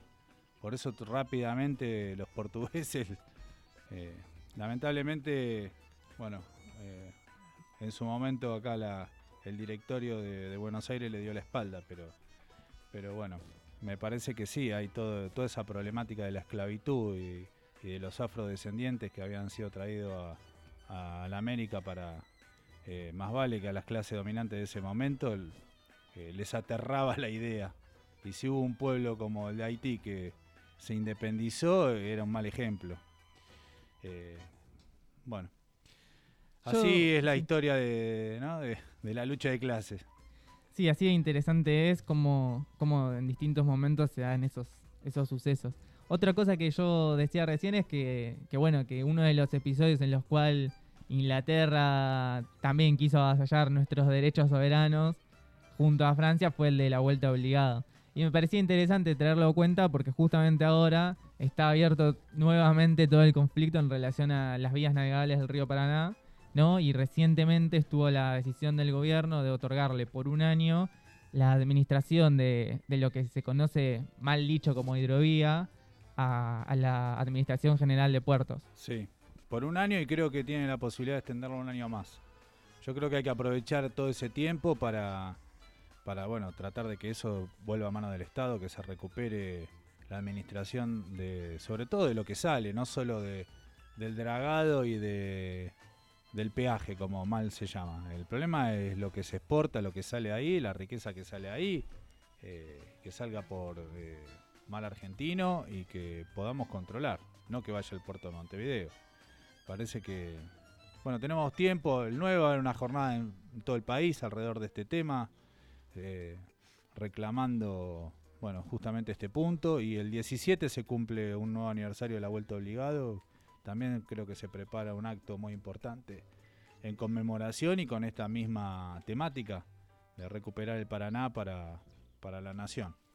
Eh, creo bueno, aprovecho ahí, me parece que hay un tema de debate que tenemos que hacer con el gobierno que tiene que ver, bueno, con lo que dijo Alberto Fernández ayer en que fue el único presidente latinoamericano invitado al digamos a la conmemoración de los 100 años de la fundación del Partido Comunista Chino.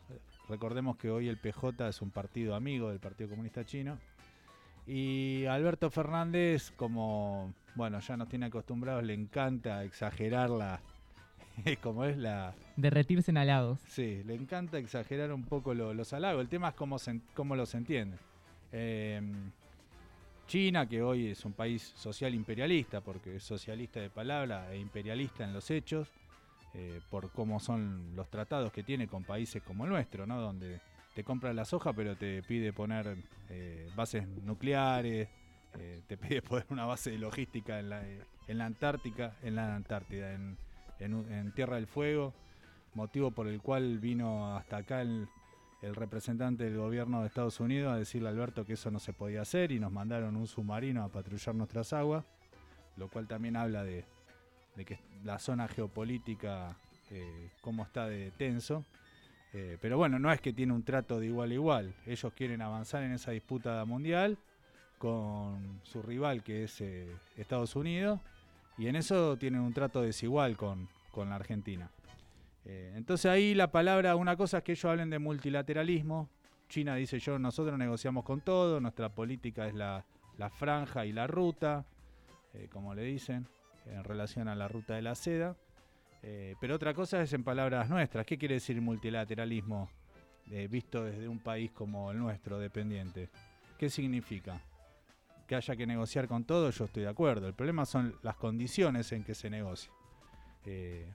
¿Cuáles son las condiciones? ¿Cuál es la perspectiva? Si es aprovechar las contradicciones como hicieron en su momento los revolucionarios de Mayo, ¿eh? como charlábamos eh, al principio de, la, referencia histórica, o es eh, diversificar la dependencia. Porque a la hora de la verdad, como decíamos antes, Liniers no quería que nos independicemos de, España. O sea, a la hora de la verdad, cuando las papas quemen, el escenario es que los imperialismos negocian y van a decidir en otra mesa lo que pasa con, con nuestras vidas, entonces, y con nuestra patria. Así que, bueno, el tema es qué quiere decir esa multilateralidad. Con respecto a lo de la mal llamada hidrovía, ganamos tiempo y creo que un debate que parecía que no existía, no se hablaba, hoy se instaló y eso me parece que es muy positivo y, y tenemos que ir instalando más de estos debates en la agenda de los trabajadores y del pueblo, eh, aprovechando las contradicciones que hay, efectivamente, para que ir generando un gran movimiento que, logre la segunda y definitiva independencia. Sí, Diego, a mí me parece que mucho tiene que ver eh, la medida que tomó el gobierno, ¿no? De otorgarle por un año a la AGP la administración de la hidrovía. Cuando venía, eh, por lo menos en los últimos meses, ¿no? Venía más en una de, bueno, volver a licitar, hacer una concesión de la hidrovía eh, más parecida a la que ya había. Eh, bueno, me parece que el gobierno tuvo que retroceder un poco, como ahí tomar otro tipo de medida, porque se dio cuenta que había un clamor popular, digamos, como creo que el tema se está debatiendo mucho y, y se hace sentir la presión hacia el gobierno de muchos sectores populares, ¿no? Que defienden la soberanía de nuestro país y que reclaman que la hidrovía tiene que quedar en manos del Estado. Y creo que bueno, que efectivamente este es un plazo que, que nos da para seguir eh, profundizando en la discusión, haciendo conocer el, tema, el debate y seguir reclamando para, para que el Estado administre la hidrovía. Yo creo que, bueno, cuando uno eh, se mete en esto o en, los procesos de lucha, no hay, el final siempre está abierto. Y nosotros creo que tenemos que confiar eh, infinitamente en, la, eh, en las masas, eh, en el potencial revolucionario de, de los jóvenes y en la conciencia, eh, en los sentimientos patrióticos y democráticos que anidan en, en la mayoría del pueblo. Tenemos que confiar siempre en eso y no dar eh, la película por cerrada antes de tiempo. Me parece que se instaló el tema, eh, un sector grande de, de los trabajadores y trabajadoras y del pueblo y del movimiento obrero lo tomó y del campo popular y nacional lo tomó y bueno, eso abre una batalla. Eh, me parece que eso incide en lo que hace el gobierno. No tenemos que dar por, por sentado que ya el gobierno tiene una película cerrada. Y aparte incide lo que pasa en la disputa inter- internacional.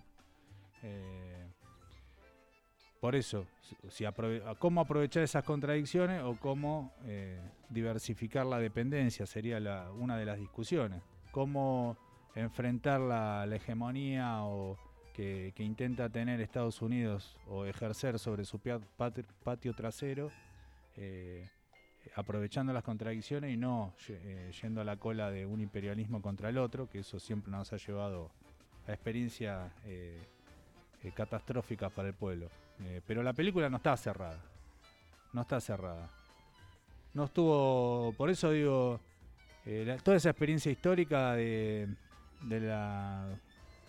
de cómo fue la resistencia a las invasiones inglesas, cómo fue el proceso de la Revolución de Mayo, cómo fue la, la- disputa por la declaración de independencia, que tuvieron que venir eh, esos delegados, ¿no? A decir y de toda agregar y de toda dominación extranjera para que no queden dudas.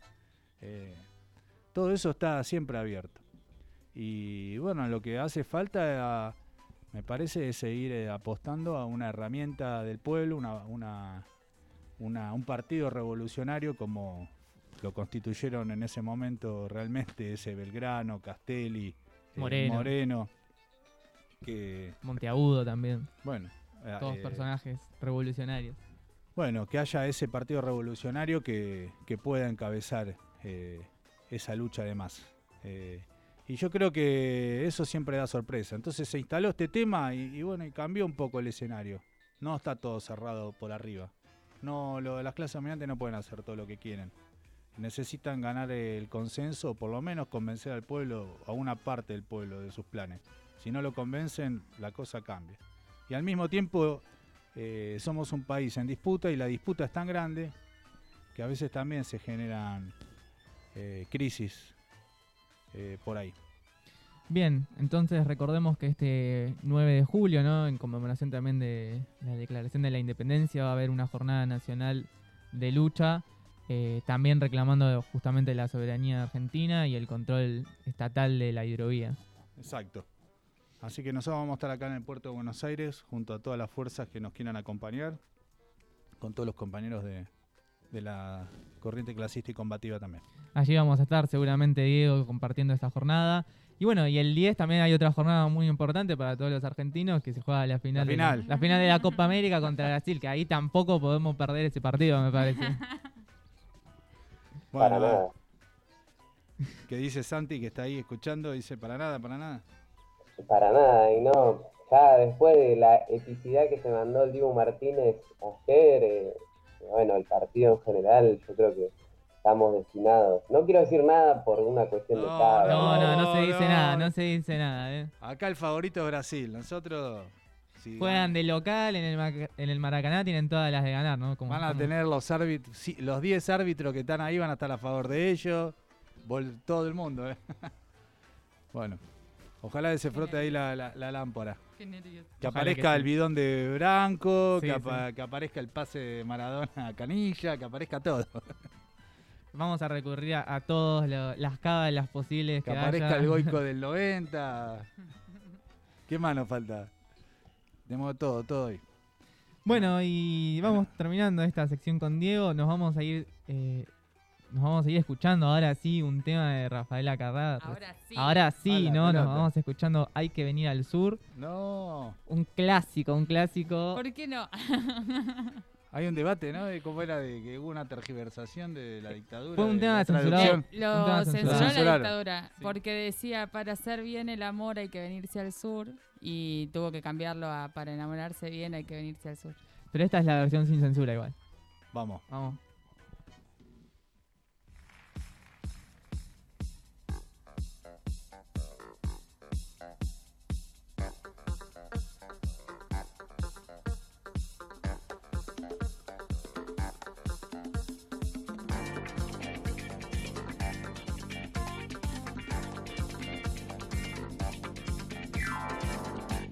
Si acaso se acabe el mundo, todo el tiempo puede aprovechar. Corazón de vagabundo, voy buscando mi libertad. He viajado por la tierra y me he dado cuenta de que donde no hay odio ni guerra, el amor se convierte en rey. Tuve muchas experiencias y he llegado a la conclusión que perdida la inocencia, en el sur se pasa mejor. Para hacer bien el amor hay que venir al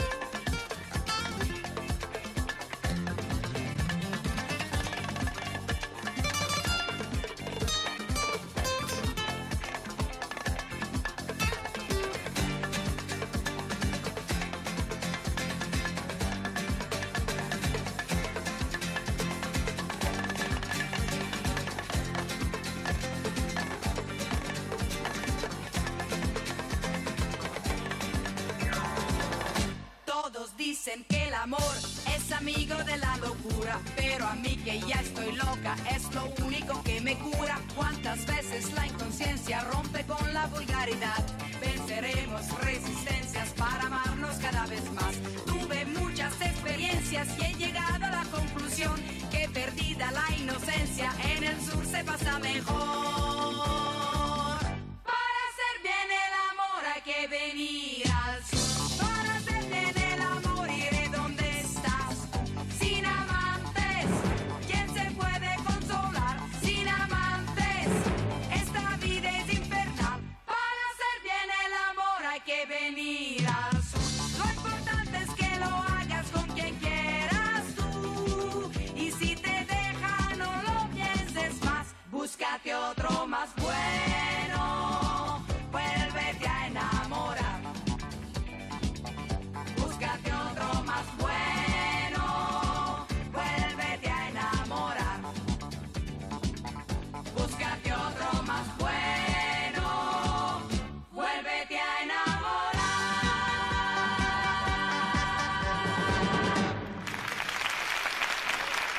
Bravo, bravo, esos aplausos totalmente merecidos para la diosaza de Rafaela Carrá, ¿no? Con, con todo ese estilo, con todo ese baile que tenía. Vaya este homenaje. Qué diosa que era, qué lo parió. Que lo parió, ¿no? Ahora salieron muchos muchos memes haciéndola Ya como- comunista. sí, ¿cómo haciéndola? Ella, E- era, ella era Era comunista. comunista, feminista, comunista, todo. Sí, sí, también la levantaron mucho de antiprincesas y los sectores. Lo cierto es que, bueno, nada. De- a- yo siempre la miré mucho porque miraba mucho a sus, a sus bailarines y como a todo ese. Ella bailaba muy bien. Pero además como toda esa forma de hacer videoclips y coreografías de esa época, como nada, imitando un montón de tendencias que, no sé, estaban en en Estados Unidos o cosas así, es un poco graciosa porque se vuelve bizarra, pero está muy buena al mismo tiempo, como que bailan un montón. Y siempre la miraba por eso. Y nada, también se levantó mucho que, que era muy. Eh, como toda su impronta en relación a la sexualidad, a, esta- a- a vivir la libertad de esa manera, era, era como muy llamativo y de alguna manera interesante eh, en, en ese contexto, digamos. Como traer otras cosas que en ese momento no estaban tan permitidas. Entonces está bueno. Sí, sí, por eso mismo fue una artista censurada por la dictadura, que me parece que es algo que habla también un poco de, de su producción. Aunque uno escucha hoy sus temas y dice, bueno, esta es una canción como más, digamos, en cuanto a su contenido, en ese momento se ve que no era tan así. Bien, y con esto vamos llegando al final de este programa, ¿no? Hoy, Tenemos- miércoles tenemos 7 de julio, pero antes de irnos, antes de irnos, tenemos una de las mejores secciones del mundo, me parece. Así lo digo, así. Mira que Que ya había arrancado hace una te hora. perdiste el primer canceladísimo. Sí, sí, sí, estoy al tanto, pero hoy ahora volvemos con el segundo canceladísimo. ¿Estás ahí, Kitty? Perdón, me había quedado como tildada pensando que dicen para hacer bien el amor hay que venir al sur y chicos, yo soy del sur, aviso. Ah. Capaz que se refería a. Yo dije, se quedó- a- ¿Cómo? O a Lanús. A Por ahí se refería a urbano. Sudamérica. Soy un porteño, tipo zona sur. Hablaba, Te, te hablaba podés de tomar el Sudamérica. roca y haces el amor en el sur. El sur siempre existe para alguien. Siempre hay un sur para alguien. como- Para los de la Patagonia, el sur, bueno, es Ushuaia, ¿no? La Antártida. Para nosotros es zona sur del, gran, del Y conurbano. para la, la gente que está en la Antártida, ¿cuál es el sur? Y es el norte. Se da vuelta. Te quedas por el otro lado. ¿No está esa canción, si el norte, que es de Arjona? No. No, ni idea, esa canción, si el norte fuera del sur. Bueno. Eh, no, yo pensé que te habías quedado nubilada con la tremenda presentación que te hizo Gaby. Gaby extraña canceladísimo porque como dijimos hacía, hacía un par de, de semanas que no lo teníamos. Y le encanta, le encanta. Y es un me está, ¡Ay, me está peleando! Es muy, es muy divertido el chisme, es así. Sí, sí, sí. es So, totalmente nadie puede resistirse al chisme. sea La sea. a Elfi, la abrimos a Elfi porque le acaba de entrar, no sabemos cómo, eh, alcohol en el ojo, me parece. Fui agredida, No. por, fui agredida por un compañero. Qué ético. Tremendo. Esto cada vez se parece más a, a sin codificar. No, por favor. Bueno, vamos con el, ¿qué, qué- ¿a quién cancelamos? A ver, ¿sobre quién debatimos la cancelación? ¿Sobre quién? Bueno, hoy, hoy me parece que es algo medio polémico lo que voy a traer. Chan. Que yo no quiere, no quiere decir que esté de acuerdo, obviamente, es para que lo discutamos. Pero, al parecer, yo lo que vi en Twitter, yo no vi el partido. digo, Y ahora estoy triste porque Muy mal, como no lo vi, no lo, por cábala no lo voy a poder ver al siguiente. Sí, Así sí. que no, no voy a poder ver los siguientes partidos. Básicamente. Pero estuve viendo en Twitter cómo pasó todo, básicamente, leyendo como el minuto a minuto. Y parece que hay gente tratando de cancelar a Diego Martínez, el famoso arquero estrella de, de ese partido, por eh, esos gestos que le estuvo haciendo en los penales a, a este otro colombiano. A todos. le- A- Sí, a todo el mundo en realidad, de hecho, le hizo. O sea, mucha gente está diciendo como que es machirulo y no sé qué cosa, y que, que está muy mal que juegue psicológicamente con los otros rivales, que es como que no es profesional y no sé qué más. Y yo no sé, o sea, ustedes si lo vieron, quiero que me digan qué opinan, si les parece que es digno de ser cancelado o no. Aguante el Dibu Martínez. Yo creo que entiendo el punto, para mí, para nada, pero me parece un poco eh, ridículo, perdón por la palabra, el argumento de que juega psicológicamente con sus rivales. Jugadores profesionales de fútbol de la selección de Colombia. Yo creo que cualquiera de esos muchachos de la selección de Colombia ha pasado por su vida por situaciones bastante más problemáticas, dramáticas y en las que se han sentido bastante, probablemente bastante más, no sé cómo decirlo, presionados psicológicamente que esa picardía, digamos, de Diego Martínez que, que jugaba presionada a los jugadores colombianos, pero que, que bueno, es algo común en el fútbol también, en definitiva. Más allá de ese gesto quizás un tanto obsceno, no, no hizo más nada que eso. Yo te conozco, le dijo. No mucho más. No sé vos, Kitty, qué pensás viéndola de afuera. Viéndola de afuera porque no viste el partido, digo. Sí, yo viéndolo de afuera, o sea, estaba leyendo todo lo que decían en Twitter y yo estaba como, "Mm, me parece que están exagerando. O sea, no sé, no creo que les llegue a afectar tanto a los jugadores colombianos y aparte es una boludez. no creo, o sea, no pienso que sea algo tan jodido, por así decirlo. Es una boludez. Más que nada porque decían como me decían como que era muy machirulo por hacer todo ese gesto. Y yo no, no, sé, no sé para mí no se no se resume en eso algo así. Yo hago esos gestos perdón lo tengo que decir. Yo juego psicológicamente con la gente que conozco hago gestos así me meto en el cerebro de otros y los hago sentir chiquititos haciendo esos gestos obscenos. No me parece que sea de no, no tiene que ver con ser machista, me parece. No, con- no. No, acá Delphi tampoco creo que pudo ver el partido. Le- le Quiero saber qué gestos. Hizo ese gesto que se hace, ¿cómo decirlo, no? Tipo, que se hace cuando, moviendo la, la cadera eh, en sentido contrario a los brazos, hacia adelante y hacia atrás. Ah, como si te estoy empomando. digamos, Claro, exactamente. Sí, básicamente. Si uno tuviera que hacer una traducción. Sí, ¿Cómo? sí. Vino como canapé de mondongo tu comentario. Todo con toda la sutileza para tratar de describir el movimiento pélvico sin decir eh, como el, el Es significado. que eso solo puede significar, o sea, no, porque no significa, no sé, eh, eh, estoy penetrándote en el acto sexual, significa te estoy empomando, o sea, no. La traducción del gesto es máquina. esa, como... eh, al menos que estés bailando la canción esa de pa'lante, para atrás. No, por ahí pa'lante, estaba haciendo atrás, remo bueno.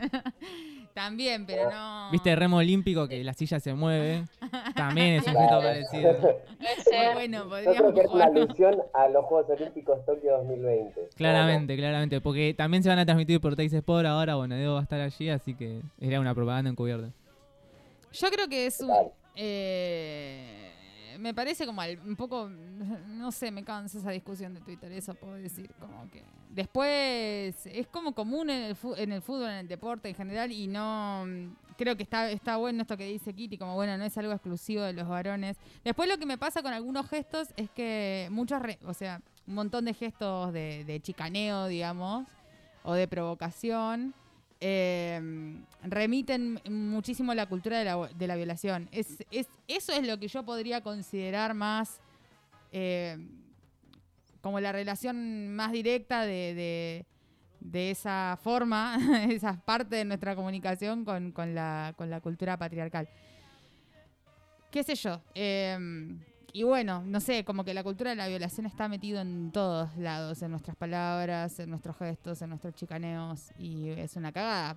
Eh, después yo no sé si como que solamente denunci- como haciendo una parafernaria de este pequeño detalle resolvemos que no exista no, más la cultura de la violación. Yo Ese es el tema. mismo, o que incluso hasta podés eso, como este tipo de y- cosas Sí. son... Uy, perdón.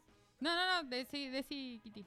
Que este tipo de cosas están en todo, no solo en el fútbol, no solo con este arquero, solo, o sea, están en todos lados y no se resuelve como diciendo, ay, poniendo un foco en una sola persona que hizo esos gestos. Incluso nosotros debemos tenerlos súper interiorizados en el día a día y o sea, no me parece que vaya por ahí la discusión. No, yo creo lo mismo, creo que para nada. Después, ya para ir cerrando, ¿no? Eh, los jugadores cuando terminó el partido le dedicaron la victoria a los periodistas P-Word que los parió. Así que bueno, entonces hay que cancelarlos a todos. Igual estoy muy de acuerdo con bardear periodistas. Para mí eso va a unificar Sí, yo estoy de acuerdo con los la grieta para siempre. Ahí cerramos la grieta, sí. Son lo peor que hay los periodistas deportivos, perdón, ¿eh? pero por, por lo menos los que se ven en, en los, no sé, en los canales como ESPN, Teis Sport, es como, dale, loco, cállense un rato, dejen ver jugar la pelota y nada más. Qué manera de, ese es un, un sector que, una charlatanería pura es. Así que bueno, le, le dedicamos esta sección a, a Gustavo López también, que seguramente nos está escuchando, periodista deportivo de ESPN. Y bueno, y vamos finalizando este programa, ¿no? Les mandamos un saludo muy grande a todos y todas nuestros oyentes. Un saludo también a, a Jime acá, a ustedes, a Diego que recién lo tuvimos. Y nos encontraremos el miércoles que viene con más contenido, con más ritual de lo habitual. Recordemos nuestras redes, ahí sí pueden escuchar nuestro programa y todos los programas de la radio. Cri, cri. Las redes, que redes, decir las Ritual redes. 2020 y Twitter Ritual de Habitual 1. Eh, y bueno, nos pueden encontrar en YouTube como Radio Viral y en Spotify también. eh, y nos pueden escuchar como formato de podcast, que la verdad que está muy bueno y pueden escuchar los otros programas también de la radio, que son muy piolas. Bien, y con esto nos despedimos. Nos encontraremos el miércoles que viene. Y bueno, disfruten este fin de semana largo. Miren el partido, Sí. coman algo, pásenla lindo. Fin de largo, fin de largo. Nos Abrazo. vamos con un tema. Me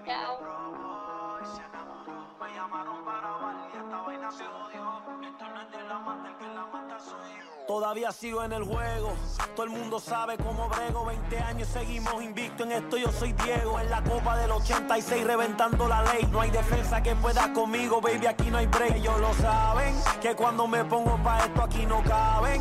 Y sin montar presión los bajos de la nave, es muy fácil montar un número uno como yo ninguno. La otra la dejé por Piki, ven una caravana y dice mira ya va Nicky. La baby en Miami toda le puse su Iki, OG como Mickey. Tengo una cubana y esa yo le digo Kiki. Ya me dice do you love me, pero cuando está horny pide que ese booty con el mío se lo adorne. Y una colombiana le saqué la visa y se vino con una mina pa' mi socio Visa. El Visa la soltó y sonó cabrón. La baby lo probó y se enamoró. Me llamaron para bailar y esta vaina se odió. Esto no es de la mata, el que la mata soy yo.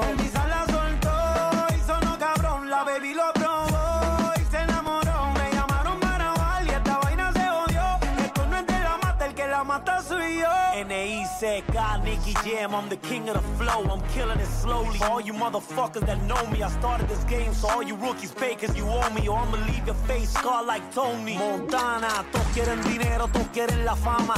Montarse en un Bugatti y comprarse un par de cubanas, pero no piensan en lo que vendrá mañana. Hay que capitalizar para que más nunca te falte la lana.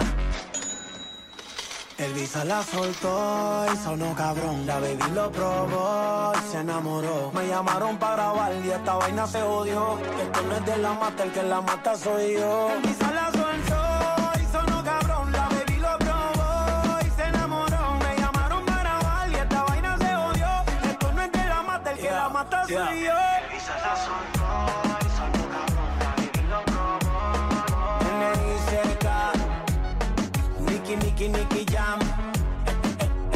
Se odió, dice. Valentina, Puerto Rico. La industria en Jam.